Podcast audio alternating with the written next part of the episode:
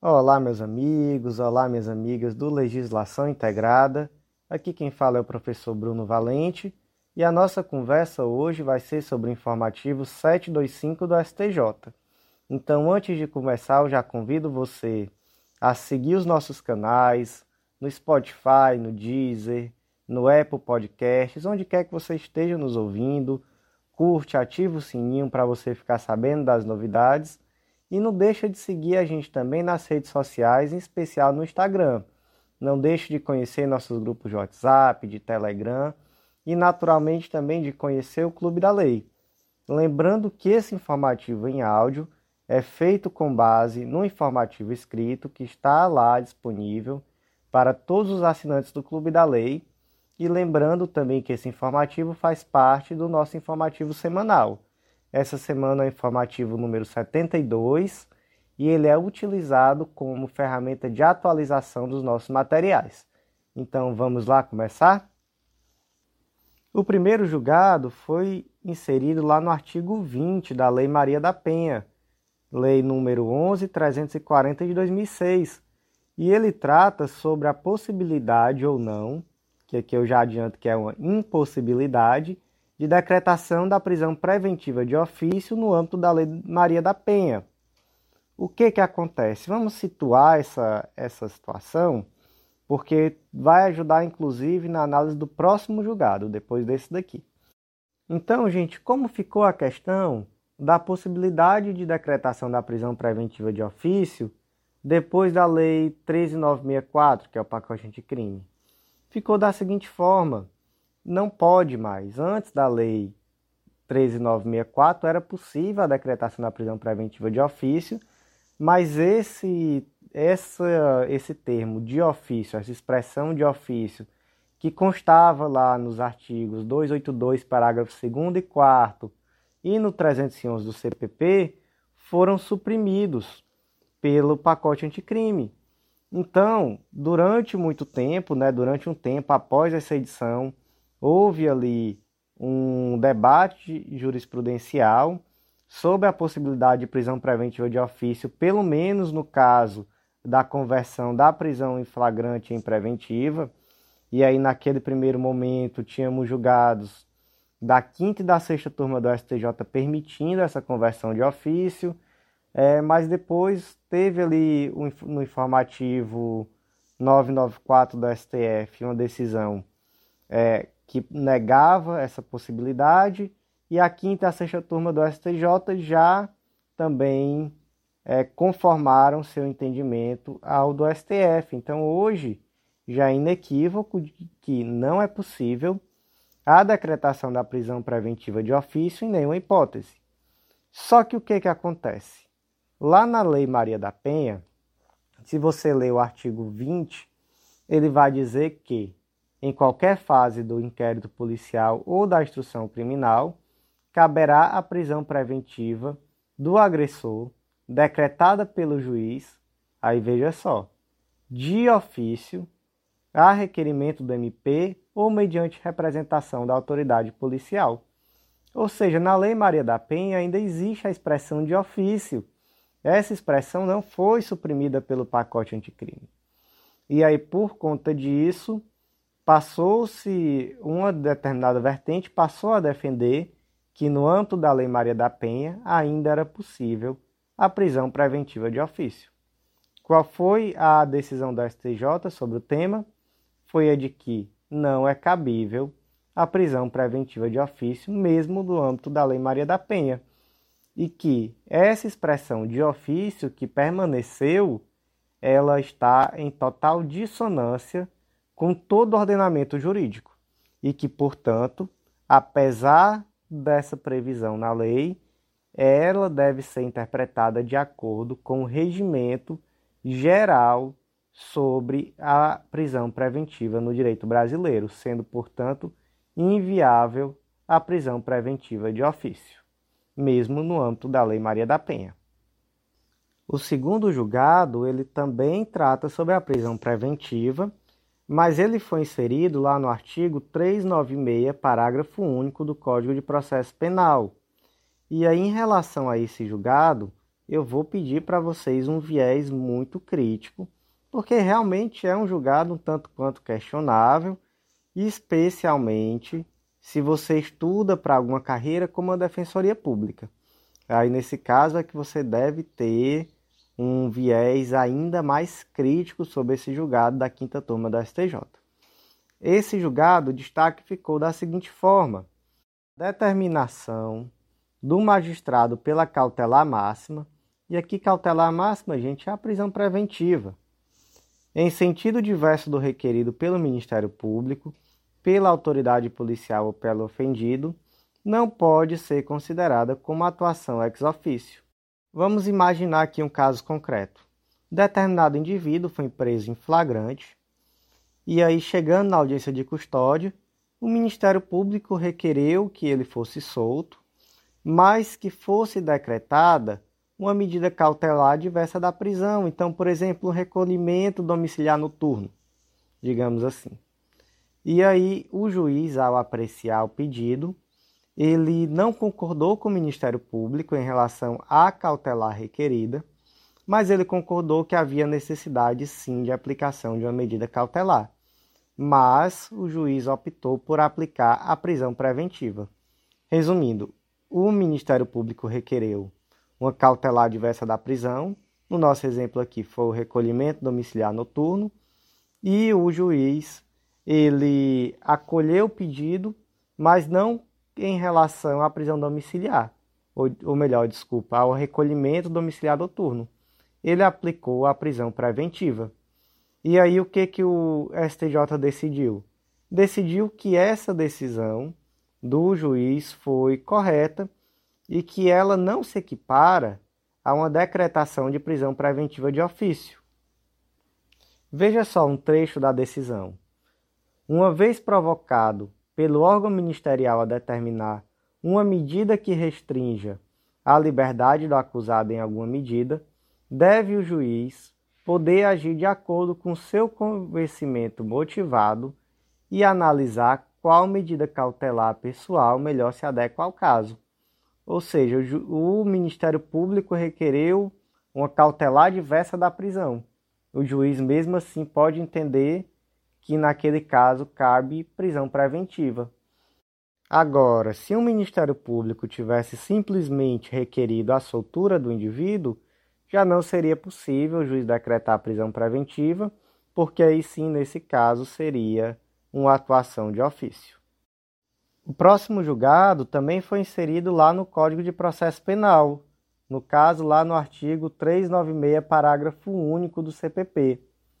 E esse julgado, ele diz respeito a um caso que teve uma repercussão nacional gigante, que foi o caso do menino Miguel, que foi aquela criança de 5 anos de idade que caiu da cobertura de um prédio lá em Recife no ano de 2020.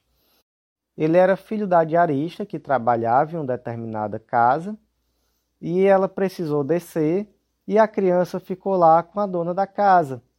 Só que a dona da casa permitiu que a criança saísse sozinha, entrasse no elevador e essa criança sozinha no elevador é, apertou ali vários botões, subiu até a cobertura e foi andando ali na cobertura até que caiu, até que drasticamente caiu da cobertura do prédio. E aí existe uma ação penal contra essa, essa mulher, a, a Sari Corte Real, o nome dela, que era a proprietária da casa, que foi essa pessoa que naquele caso concreto, deixou a criança sozinha, deixou que ela fosse até o elevador, enfim, e ela propôs, dentro dessa ação, um habeas corpus perante o STJ pedindo trancamento da ação penal. E o destaque desse julgado ficou da seguinte forma: não há falar em trancamento da ação penal quando a complexidade dos fatos e a adequação típica das condutas a eles, na conformidade da plausível articulação dos juízos normativos preliminares da denúncia, implicam a conveniência da instrução probatória. Ou seja, se naquele caso concreto existem fatos, existem situações concretas que trazem minimamente a necessidade de uma melhor averiguação dos fatos para que se possa, aí sim, ter certeza ou não acerca da conduta delitiva ou acerca da responsabilidade penal de determinado indivíduo, então não se pode trancar uma ação penal. Por quê? Porque existe a conveniência da instrução probatória. É necessário ainda, nessa fase, você produzir provas para chegar à conclusão se aquele indivíduo deve ou não ser responsável penalmente. E aí, só para a gente fechar, o julgado trouxe três fatos narrados na denúncia que, segundo os ministros, eles, esses três fatos trazem é, situações ensejadoras de perigo concreto que, teoricamente, podem contribuir para a atração de uma responsabilidade criminal da denunciada. Quais foram esses fatos? O primeiro é a tenridade da vítima, que, pela idade de 5 anos, era absolutamente incapaz de defender-se de qualquer situação de perigo que se apresentasse à sua frente. Então, como essa criança foi deixada sozinho, é, foi deixado que essa criança saísse sozinha, então a idade certamente era um fator que contribuiria para que ela estivesse na situação de perigo. Segundo ponto, a falta de familiaridade com o local, porque de fato a criança ela não costumava ir ao local, pelo que se sabe. Ela, aquela situação dela estar ali naquele dia era, era algo realmente excepcional. E terceiro fato, a incapacidade de determinar o correto curso do elevador, tendo em vista que acionou diversos botões aleatoriamente, excesso, exceto o que levaria ao encontro de sua genitora no pavimento térreo. Ou seja, há ali situações concretas que precisam ser elucidadas para que se chegue à conclusão sobre a responsabilidade penal ou não da acusada. Então, realmente, essas situações deverão ser julgadas quando da análise do mérito da ação penal, não sendo possível o trancamento da ação penal, já que existe uma conveniência, isto é, uma necessidade de uma instrução probatória para que só ao final seja possível verificar se há ou não culpa. A análise simplesmente da denúncia dos fatos narrados não é suficiente. Então, nesse caso, não é cabível de forma alguma o trancamento da ação penal. O próximo julgado é bem interessante. Ele foi inserido lá no artigo 5 inciso 11 da Constituição Federal, que é o artigo que fala que a casa é asilo inviolável do indivíduo, ninguém nela podendo penetrar sem consentimento do morador, salvo no caso de flagrante delito ou desastre, ou para prestar socorro, ou durante o dia por determinação judicial. O destaque do julgado ficou da seguinte forma: a indução do morador a erro na autorização do ingresso em domicílio macula a validade da manifestação da vontade e, por consequência, contamina toda a apreensão. E aí, gente, eu vou pedir aqui para vocês licença, porque antes de tratar exatamente sobre esse caso concreto, que é um caso concreto até simples relativamente, eu vou trazer para vocês um pouco, primeiro sobre o tema de repercussão geral 280, que fala sobre a entrada forçada em domicílio, é, sobre a DPF das favelas, que é a DPF 635, enfim. Vamos conversar aqui um pouquinho sobre essa questão da entrada em residência sem autorização judicial. E aí, o primeiro ponto, na tese de repercussão geral 280, ficou decidido que a entrada forçada em domicílio sem mandado judicial só é lícita, mesmo em período noturno, quando amparada em fundadas razões, devidamente justificadas a posteriori, que indiquem que dentro da casa ocorre situação de flagrante delito, sob pena de responsabilidade penal, civil, de disciplinar do agente ou da autoridade, e de nulidade dos atos praticados. E aí esse primeiro, esse primeiro tema, ele fala sobre entrada forçada né, vamos diferenciar bem aqui, aqui é a entrada forçada em domicílio E o que, que ele vai dizer? Que a entrada forçada ele exige necessariamente uma justificação a posteriori da existência de um flagrante delito e que a ausência de uma fundamentação ela pode levar inclusive a responsabilidade civil, penal e administrativa. E aí nós temos muitos julgados muito importantes sobre esse assunto, inclusive vários deles sobre tráfico de drogas, que é um tema que traz ali uma, uma complexidade ao caso, porque o crime de tráfico de drogas é um crime permanente. Então, por muito tempo se defendeu que, sendo um crime permanente, era bem mais simples se demonstrar a flagrância, então a flagrância estava ali a qualquer momento, e a qualquer momento a polícia podia chegar e invadir a residência. E aí, cada vez mais, a jurisprudência tem sido restritiva em situações como, por exemplo, lá no RESP 1574681 se decidiu que a mera constatação posterior da flagrância não justifica o ingresso no domicílio. É, outras decisões no sentido de que é necessário que haja não só uma fundada suspeita, mas realmente uma certeza da existência da traficância. Então, se o indivíduo tem até um caso concreto que, foi, que é um julgado que já caiu algumas vezes em prova, que a polícia viu ali um indivíduo passando, é, esse indivíduo quando viu a polícia correu e só e por conta disso a polícia correu até ele, entrou na casa e lá encontrou droga e apreendeu. E aí se decidiu que a mera fuga, a mera situação em que o indivíduo viu a polícia e correu e entrou em casa não justifica o ingresso no domicílio, porque ali não há uma situação clara de flagrância. Então, assim, cada vez uma jurisprudência mais restritiva nesse sentido. E aí, aqui a gente falou de entrada forçada. E aí, agora falando sobre, vamos mudar aqui um pouquinho, né? A gente falou sobre a entrada forçada, agora vamos falar sobre a entrada do da polícia com consentimento no morador. E aí chega outro problema. Qual é o problema em relação ao consentimento? É que muitas vezes esse consentimento é viciado. Muitas vezes a polícia chega à porta de, um, de uma residência e aí entra, invade, digamos assim, e na hora de justificar diz que não, o, o morador permitiu que eu entrasse.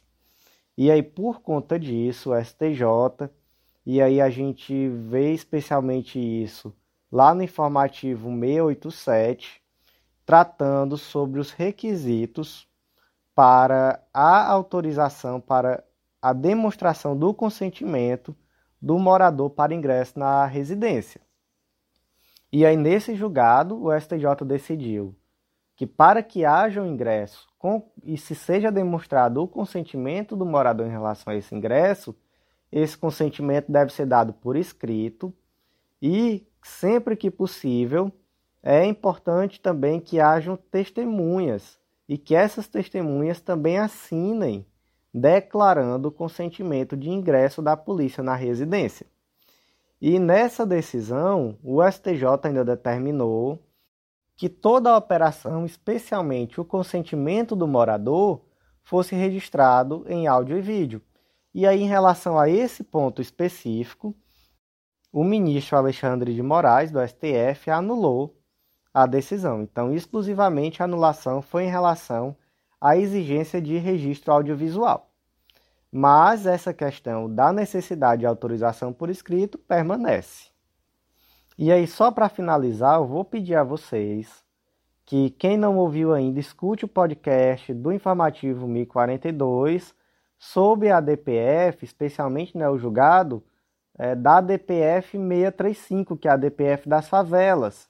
Porque nessa DPF das favelas, e aqui a gente fala no âmbito do Estado do Rio de Janeiro, se determinou que o Estado do Rio de Janeiro, no prazo máximo de 90 dias, elabore um plano de redução de letalidade policial e de controle de violação de direitos humanos naquelas operações policiais que acontecem nos morros do Rio de Janeiro.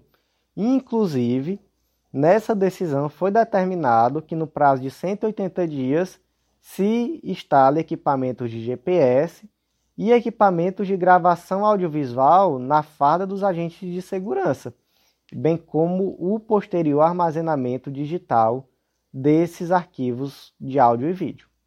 Então, aqui na DPF das favelas, no âmbito do Rio de Janeiro, há inclusive agora, por conta dessa decisão judicial, o dever de registro audiovisual naquelas situações de operações em favelas. Mas agora, depois desse arrudeio desse tamanho, vamos chegar lá no caso concreto de hoje. Vamos chegar lá finalmente na decisão de hoje. O que, que aconteceu aqui? Vamos, vamos criar aqui um caso concreto para entender a decisão. E veja só que policial à frente do tempo. O policial, ele pretendia ingressar naquela casa onde se suspeitava que havia uma boca de fumo, e aí ele foi até a porta e disse: "Olha, eu estou precisando entrar porque nós estamos aqui em uma perseguição policial. Um ladrão acabou de, de efetuar ali um roubo em determinado local e nós temos fundadas suspeitas de que ele está no seu quintal. Então você pode abrir aqui a porta para a gente passar só para procurar esse ladrão no quintal?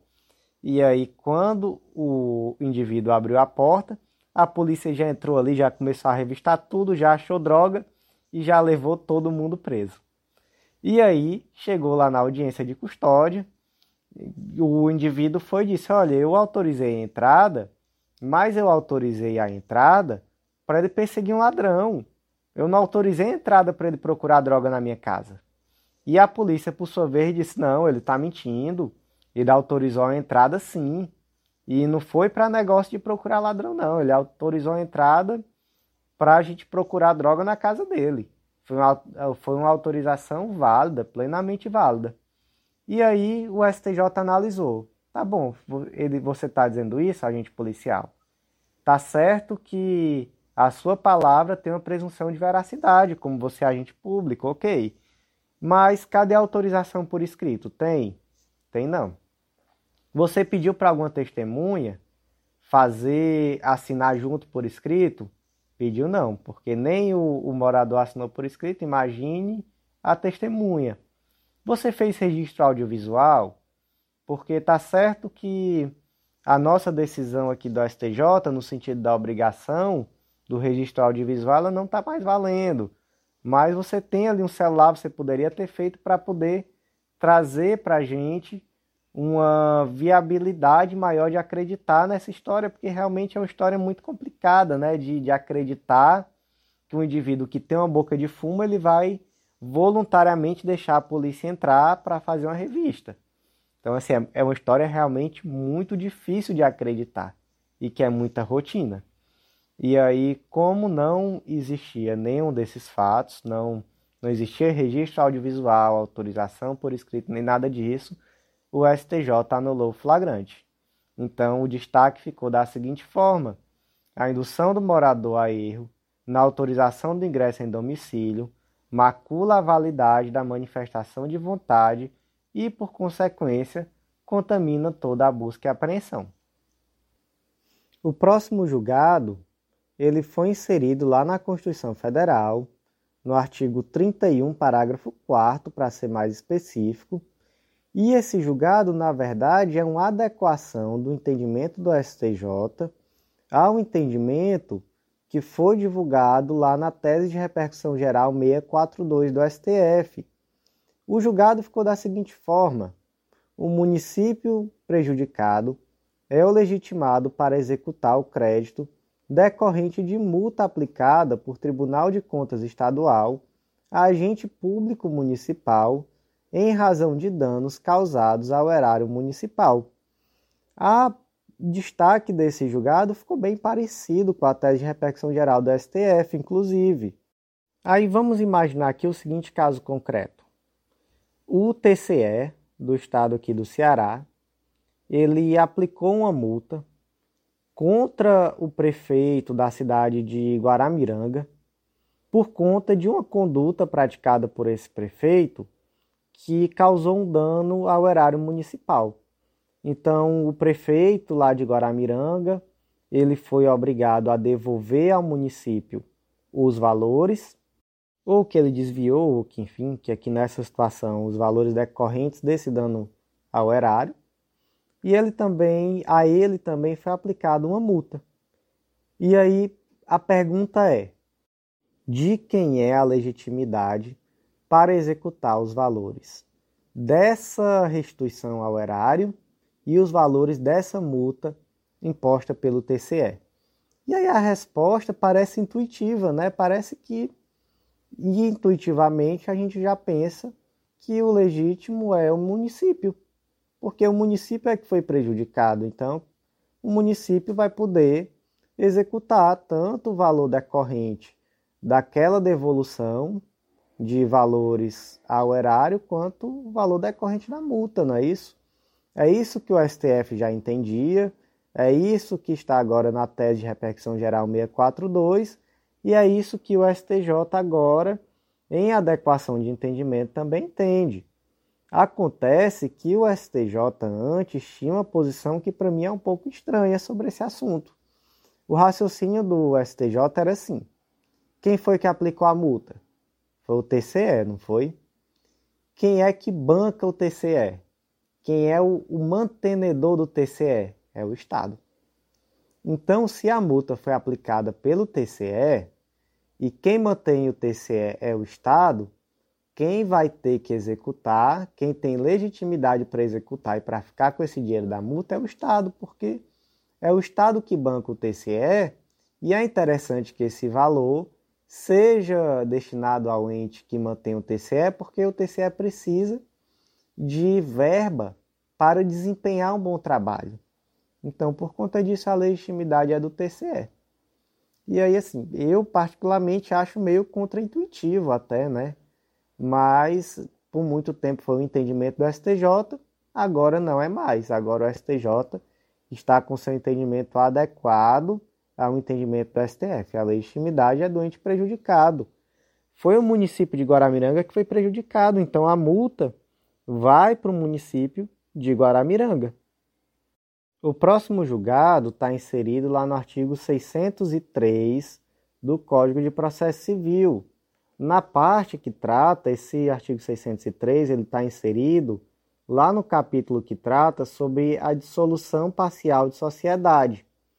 O destaque do julgado ficou da seguinte forma: a interposição de agravo de instrumento contra a decisão que, em ação de exclusão de sócio, homologa transação quanto à saída da sociedade e fixa critérios para apuração dos haveres, constitui erro grosseiro inviabilizando a aplicação do princípio da fungibilidade recursal. Gente, o que é essa ação de dissolução parcial? O que é essa apuração dos haveres? Imagina que A, B e C possuem uma sociedade. Aí você imagina, por exemplo, que o sócio C resolveu exercer seu direito de retirada, resolveu sair da sociedade. Ou então imagina que C morreu. Você faleceu, ele vai ter que sair da sociedade porque faleceu, tanto faz. E aí, C propôs ali uma ação pedindo a sua retirada da sociedade e pedindo a apuração dos haveres. O que são esses haveres? É aquele valor da sociedade que lhe cabe. Então ele vai sair e ele vai receber aquela cota, aquele valor que diz respeito a ele dentro da sociedade. E aí essa ação ela tem duas fases. Na primeira fase, se decide se é o caso ou não de dissolução da sociedade. E na segunda fase, se decide quais são os valores devidos ao sócio retirante. E aí existe um procedimento de liquidação específico que está previsto lá nos artigos 604 a 609 do CPC. E aí existe também uma previsão bem específica lá no artigo 603 que ele diz que, havendo manifestação expressa e unânime pela concordância da dissolução, o juiz a decretará, passando imediatamente à fase de liquidação. Ou seja, C resolveu sair, propôs a ação. de dissolução parcial e apuração de haveres. A, B e C chegaram lá na frente do juiz e chegaram no acordo e disseram: olha, vamos sim fazer aqui a dissolução parcial, o critério para determinar o valor de cada um vai ser esse, vai ser feito da seguinte forma, e aí houve ali um, um consenso, né, uma decisão expressa, unânime, e o juiz homologou. Qual é a natureza dessa, desse provimento judicial, gente? Sentença. Isso é uma sentença homologatória. Então, se o indivíduo, depois que essa sentença é prolatada, resolve se insurgir em relação a ela, ele deve propor uma apelação. Se ele propôs um agravo de instrumento, está-se diante de um erro grosseiro e não cabe o princípio da fungibilidade recursal. Então, gente, é isso. É isso. Foi isso que foi decidido. Não cabe princípio da fungibilidade recursal nesse caso. O recurso cabível era apelação e não agravo de instrumento. No próximo julgado foram destacadas duas teses no informativo e por isso essas teses foram inseridas em locais diferentes, uma no Código de Processo Civil e outra lá no Código Civil, mas, como é o mesmo julgado e a situação concreta né, naturalmente é a mesma, eu vou explicar os dois julgados juntos. E é outro julgado muito interessante, viu? Diga-se de passagem. Se bem que eu acho que eu vou até parar de dizer que é interessante, porque parece que para mim todo julgado é interessante, que eu sempre falo que é um julgado interessante antes de comentar. Mas vamos lá. É, em primeiro lugar, o julgado trata sobre a possibilidade ou não de exclusão da sucessão do adolescente que pratica ato, infra ato infracional análogo ao homicídio contra seus ascendentes. E aí, esse indivíduo fica ou não excluído da sucessão? Por quê? Porque o artigo 1814, inciso 1 do Código Civil, ele diz: são excluídos da sucessão os herdeiros ou legatários que, houverem sido autores, coautores, partícipes de homicídio doloso ou tentativa deste contra a pessoa cuja sucessão se tratasse, seu cônjuge, companheiro, ascendente ou descendente. Ou seja, o filho que pratica homicídio doloso ou tentativa contra o pai, ele fica excluído da sucessão. E veja só que interessante, eu falei, pratica homicídio. Pratica o crime de homicídio. Veja só o sentido técnico da palavra. E aí, por que, que isso faz diferença? Porque, Bruno, adolescente pratica homicídio? Pratica não. O adolescente ele pode matar alguém, mas se o adolescente mata alguém, ele não pratica o tipo penal do artigo 121 do Código Penal. Ele não pratica homicídio, ele pratica um ato infracional análogo ao crime de homicídio. Mas, Bruno, que diferença faz isso? Qual o sentido disso, pelo amor de Deus? A questão é que o rol do artigo 1814 é um rol de natureza taxativa, gente. São excluídos da sucessão taxativamente aqueles indivíduos que estão incluídos no rol do artigo 1814. Então, pela interpretação literal, gramatical do artigo 1814, inciso 1, o adolescente que mata o pai, ele não está incluído ali, porque ele não pratica homicídio, ele pratica um ato infracional equivalente ao crime de homicídio. Veja só. Veja só que coisa. Então, o primeiro ponto da tese ou melhor, o primeiro destaque foi introduzido lá no Código de Processo Civil, na parte que trata sobre a improcedência liminar do pedido. Por quê? Porque no primeiro ponto, o STJ tratou se esse pedido de exclusão do adolescente que matou o pai da sucessão é um pedido juridicamente possível. E aí se decidiu que é juridicamente possível o pedido de exclusão do herdeiro em virtude da prática de ato infracional análogo ao homicídio, doloso e consumado contra os pais, à luz da regra do artigo 1814, 1 do 1814, inciso 1 do Código Civil. Ou seja, primeiro ponto, é um pedido juridicamente possível. E aí, Bruno, por que que se inseriu lá na parte que trata sobre improcedência eliminada do pedido? Essa questão da possibilidade jurídica do pedido, ela não está lá expressa no artigo 332 do Código de Processo Civil. Não, de fato, ela não está expressa.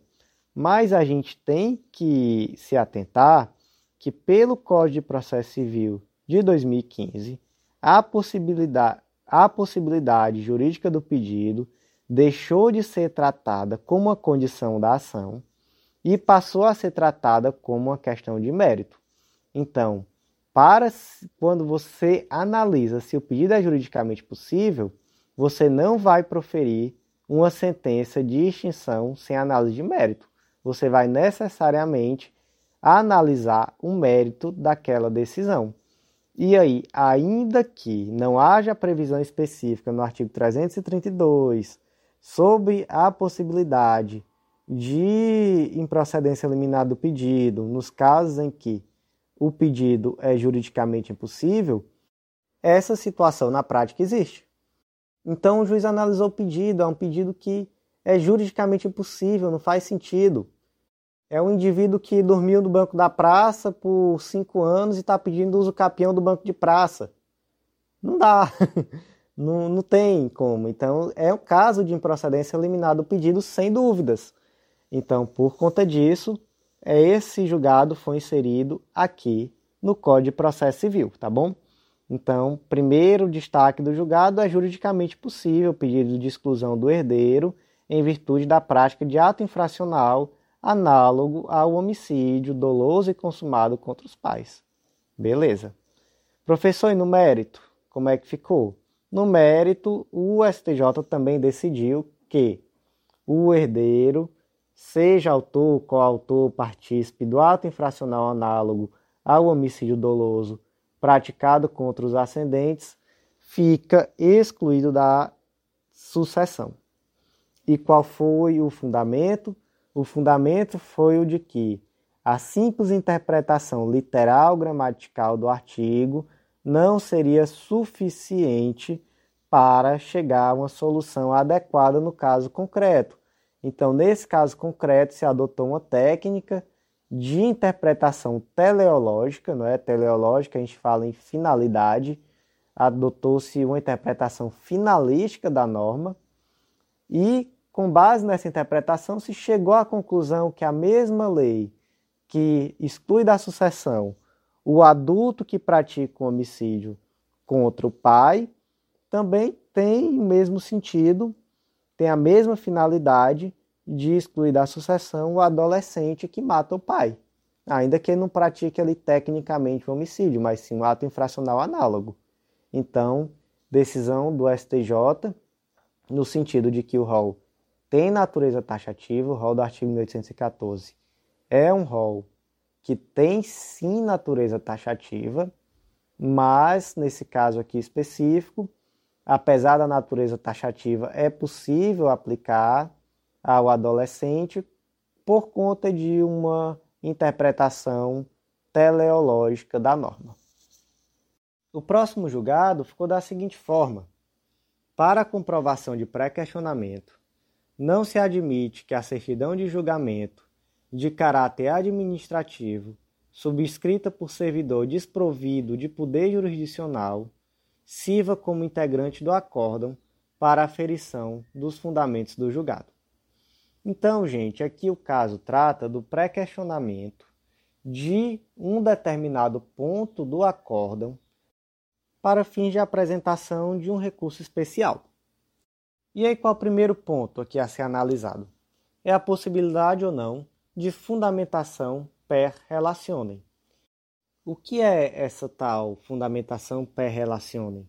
É uma técnica de fundamentação em que a decisão judicial, ao invés de trazer ela mesma os fundamentos pelos quais se decide daquela forma, ele traz a decisão traz simplesmente uma remissão de que os argumentos estão em uma outra peça processual, seja ela ali uma decisão anterior, seja ela ali uma manifestação do Ministério Público, uma petição e etc.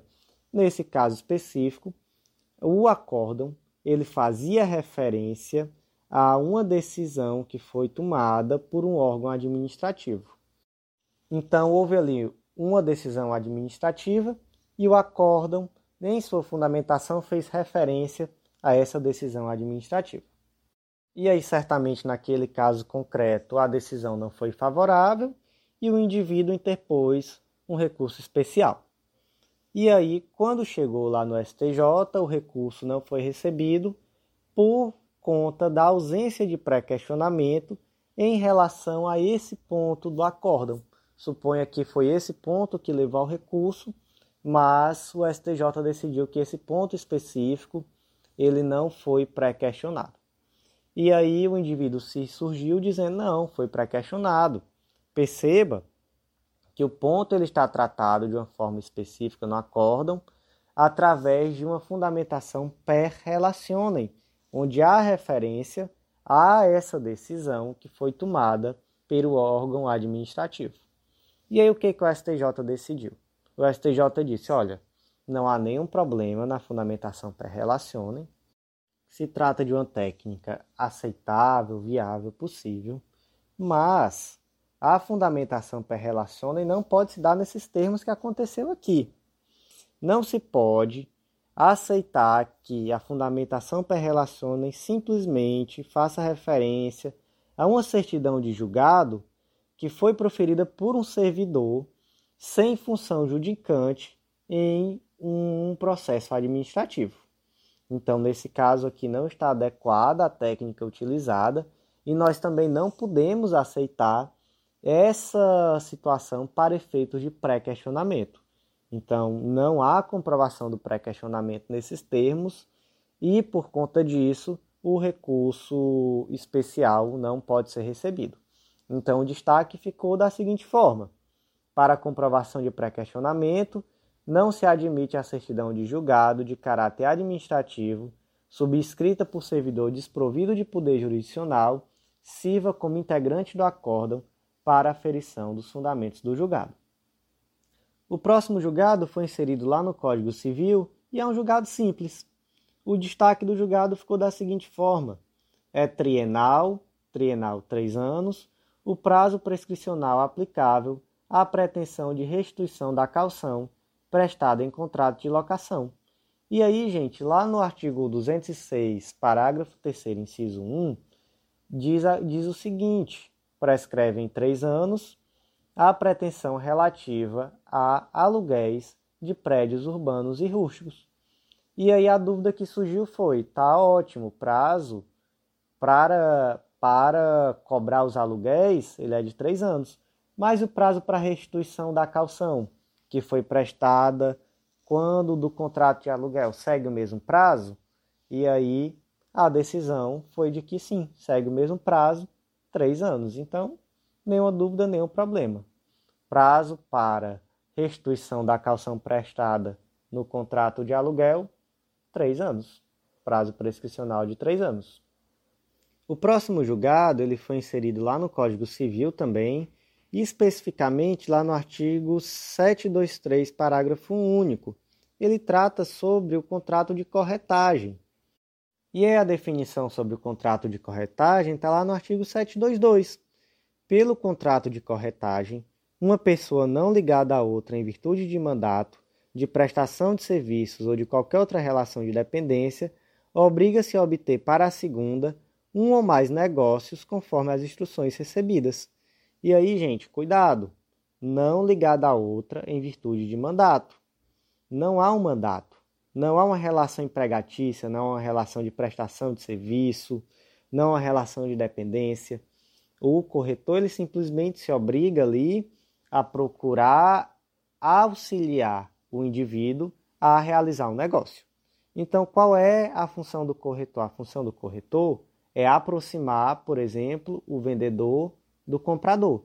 Tem um indivíduo querendo comprar um imóvel, tem um indivíduo comprando, querendo vender a função do, corredor, do corretor é intermediar essa transação. E aí, gente, uma vez que o corretor faz o seu trabalho de aproximar o vendedor e o comprador e faz aquela todo aquele trâmite da transação, o trabalho dele acaba. Então vamos lá para um exemplo, para um exemplo concreto.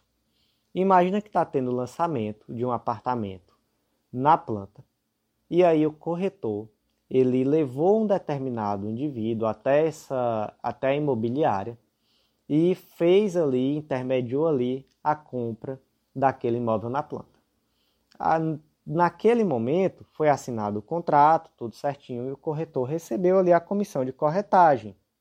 Acontece que a incorporadora, a imobiliária, enfim, não entregou o imóvel. O imóvel atrasou, houve ali um grande problema e foi necessário fazer um distrato. E aí a dúvida é, o corretor ele pode ser responsabilizado por conta da incorporadora não ter entregue o empreendimento? Pode não, gente. Pode não. Veja só como ficou o destaque do julgado. A relação jurídica estabelecida no contrato de corretagem é diversa daquela firmada entre o promitente comprador e o promitente vendedor do imóvel, de modo que a responsabilidade da corretora está limitada a eventual falha na prestação de serviço de corretagem. Então, a partir do momento que o corretor aproximou vendedor e comprador, ele fez ali os trâmites, ele trouxe os documentos, todo mundo assinou, enfim, ele fez a parte dele, acabou. Para ele acabou ali, gente. Então não faz sentido esperar que o promete, que o corretor seja responsabilizado em um momento posterior por conta de um inadimplemento de uma das partes. E aí, e aí o STJ ressalva apenas um ponto, que se houver alguma distorção nessa relação de corretagem, aí a situação pode até mudar. Então imagina, por exemplo, que esse corretor, ele até fez ali a corretagem, mas ele também faz parte da incorporação, da construção do imóvel. Ele é tudo, ele é corretor, ele é incorporador, enfim, ele existe ali uma, uma situação onde não é na verdade, uma relação jurídica simplesmente de corretagem, existe uma distorção. Aí, nesse caso, você pode olhar no caso a caso e entender que existe ali uma solidariedade na responsabilidade. Mas, em regra, o corretor ele faz ali o serviço dele, ele recebe a comissão e ali acabou. Se houver mora, inadimplemento de qualquer uma das partes, é entre elas duas. O corretor não tem responsabilidade sobre isso. O próximo julgado foi inserido lá na Lei 8.213 de 91, que é a Lei dos Planos de Benefícios da Previdência Social. Foi inserido lá no artigo 11, inciso A, que determina que são segurados obrigatórios da Previdência Social as seguintes pessoas físicas. Inciso 1, como empregado, a linha A, aquele que presta serviço de natureza urbana ou rural à empresa em caráter não eventual, sob sua subordinação e mediante remuneração, inclusive como diretor empregado. E aí o caso trata especificamente sobre a guarda mirim. E aí, gente, o que é essa guarda mirim? Na verdade, vários municípios possuem projetos de guarda mirim, e esses projetos em comum, eles têm a finalidade de atender adolescentes vulneráveis com serviços que visam combater a defasagem educacional e a inserção desses jovens no mercado de trabalho, inclusive através de serviços de aprendizagem profissional. Então, em muitos estados, por exemplo, são escolas, realmente escolas profissionalizantes, onde nessas escolas se procura reduzir aquela vulnerabilidade dos jovens através de serviços, tanto de reforço escolar, visando ali ultrapassar uma defasagem que existe na prática, quanto de inserção no mercado de trabalho. Qual é o detalhe? Em alguns casos, se percebeu que ao invés desses adolescentes estarem ali em uma relação de educação, onde eles eram inseridos no mercado de trabalho, mas aquele trabalho que eles faziam tinha um caráter predominantemente educativo, percebeu-se que na prática, em alguns locais, em alguns casos específicos, esses indivíduos eram, na prática, trabalhadores, estavam ali simplesmente exercendo um trabalho remunerado como um empregado mesmo, como um empregado mesmo. Então, dessa forma, havia ali um desvirtuamento naqueles casos concretos. E aí, nesses casos, o STJ decidiu que é possível reconhecer esses indivíduos como segurados da Previdência Social na qualidade de empregados. Então, o destaque ficou da seguinte forma: é possível o reconhecimento do tempo de serviço na atividade de guarda-mirim para fins previdenciários nos casos em que o caráter socioeducativo da atividade é desvirtuado por meio da comprovação da existência de vínculo semelhante ao de natureza empregatícia. Então, o menino, ele, no lugar de estar ali para aprender, ele está trabalhando de segunda a sexta, cumprindo horário, trabalhando ali com todos aqueles requisitos de pessoalidade, subordinação, continuidade, alteridade, em uma relação ali que não tinha nada de educativo, era simplesmente uma prestação de serviço. Então, nesses casos, o STJ reconheceu o desvirtuamento da atividade de guarda-mirim e o reconhecimento da natureza empregatícia do vínculo. E aí se ressalva naturalmente que não é em todos os casos em que esse vínculo pode ser reconhecido, porque na verdade isso desestimularia a atividade de guarda-mirim, que é uma atividade que tem uma finalidade social muito clara, mas que naqueles casos em que na prática houver um desvirtuamento, será assim possível o reconhecimento do vínculo. O próximo julgado ele foi inserido lá no decreto 53663, que é a Lei Uniforme de Genebra, e ele trata sobre nota promissória. Foi inserido lá no artigo 75, tópico 3. E o que é a nota promissória, gente? A nota promissória é um título de crédito em que um determinado indivíduo se compromete naquele título a pagar uma determinada quantia em uma determinada data a determinada pessoa. Então, ele escreve lá naquela nota promissória, e aí lá no artigo 75 há os requisitos do que, que tem que ter na nota promissória, e aí dentre os requisitos a denominação nota promissória, a promessa pura e simples de pagar uma determinada quantia, a época do pagamento, a indicação do lugar em que se efetuará o pagamento, o nome da pessoa a quem a ordem deve ser paga, a indicação da data e do lugar em que a nota promissória é passada e a assinatura do subscritor da nota promissória. Então, tendo esses elementos lá na nota promissória, o subscritor ele entrega aquela cártula ao outro indivíduo que vai ser o credor, informando, olha, através dessa nota, no dia tal, você tem direito a me exigir dois mil reais. Ponto. E aí, Lá no, no artigo 75, inciso 3, diz que um dos requisitos é a época do pagamento. Mas aí, suponha que, por algum erro ali no preenchimento, existem duas datas diferentes para pagamento da nota promissória. Então, o indivíduo escreveu a primeira data foi a data igual à data da emissão, e a segunda data era uma data posterior, sei lá, um mês depois da emissão. E aí surge a dúvida. Nesse caso, se tem duas datas de vencimento distintas, qual data prevalece? E aí a solução do STJ foi a de que prevalece a data posterior. E, gente, esse mesmo julgado, assim, bem parecido, né? Saiu lá no informativo 697 em 2021, no informativo 671 em 2020 e agora em 2022 está aqui no informativo 725. Então, olha só que tema recorrente em informativos do STJ. Pelo menos uma vez por ano está lá. Então, como é que ficou o destaque do julgado?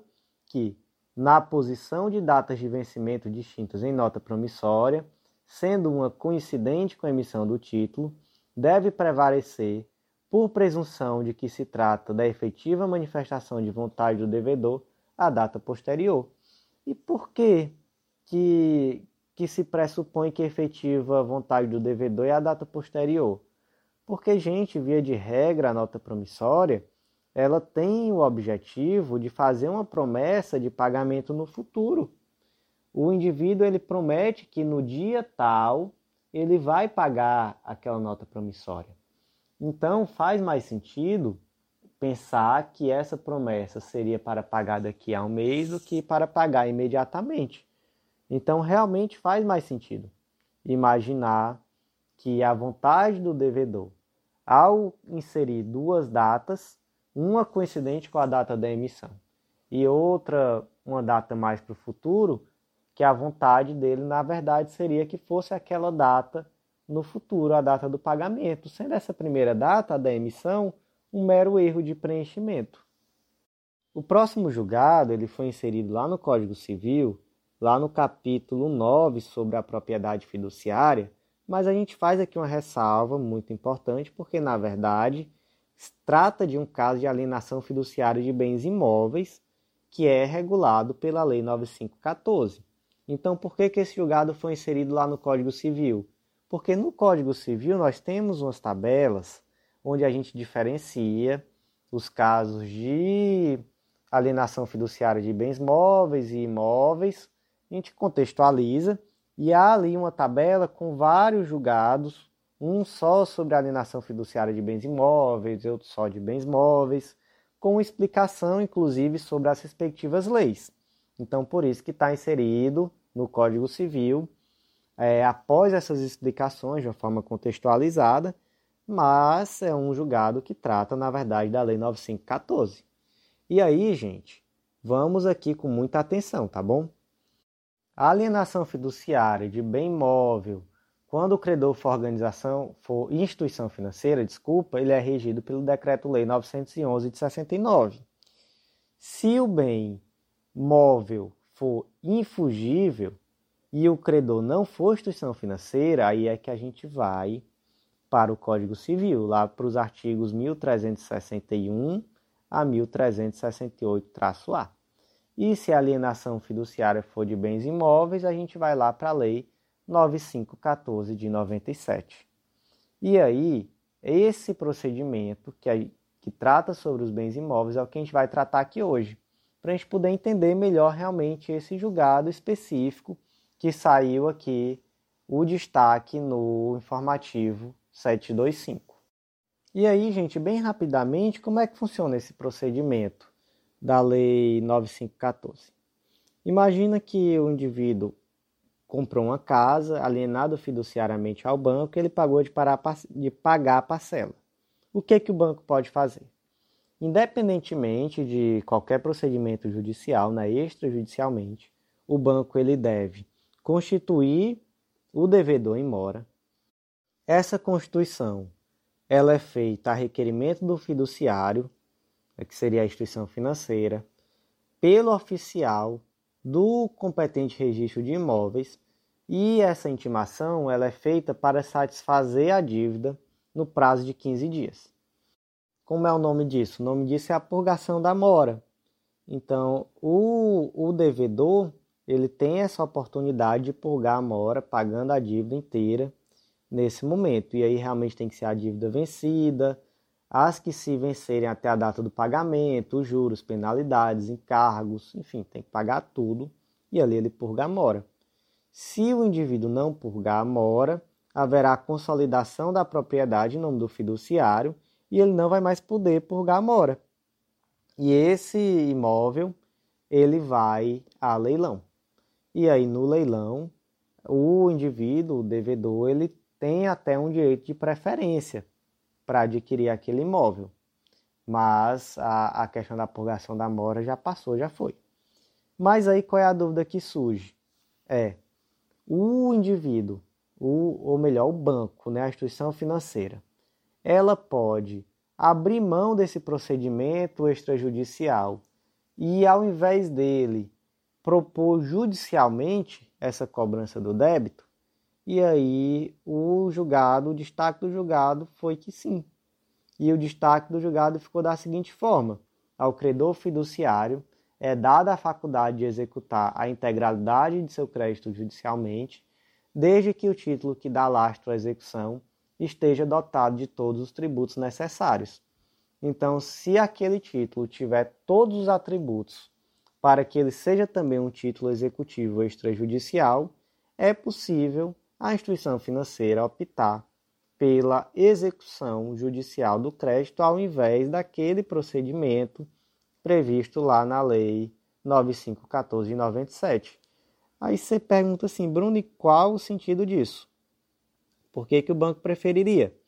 Porque a rigor é um procedimento mais simples, né? Melhor para o banco, a princípio, é fazer essa cobrança extrajudicialmente. Ir lá, fazer o leilão do bem, enfim, ficar com dinheiro. A questão é que existe um ponto muito controvertido, que é aquela situação em que a venda do imóvel por si só não seja suficiente para quitar a dívida. E aí existe uma discussão muito forte no sentido de se seria possível ou não a instituição financeira fazer a cobrança daquele valor restante para a quitação da dívida.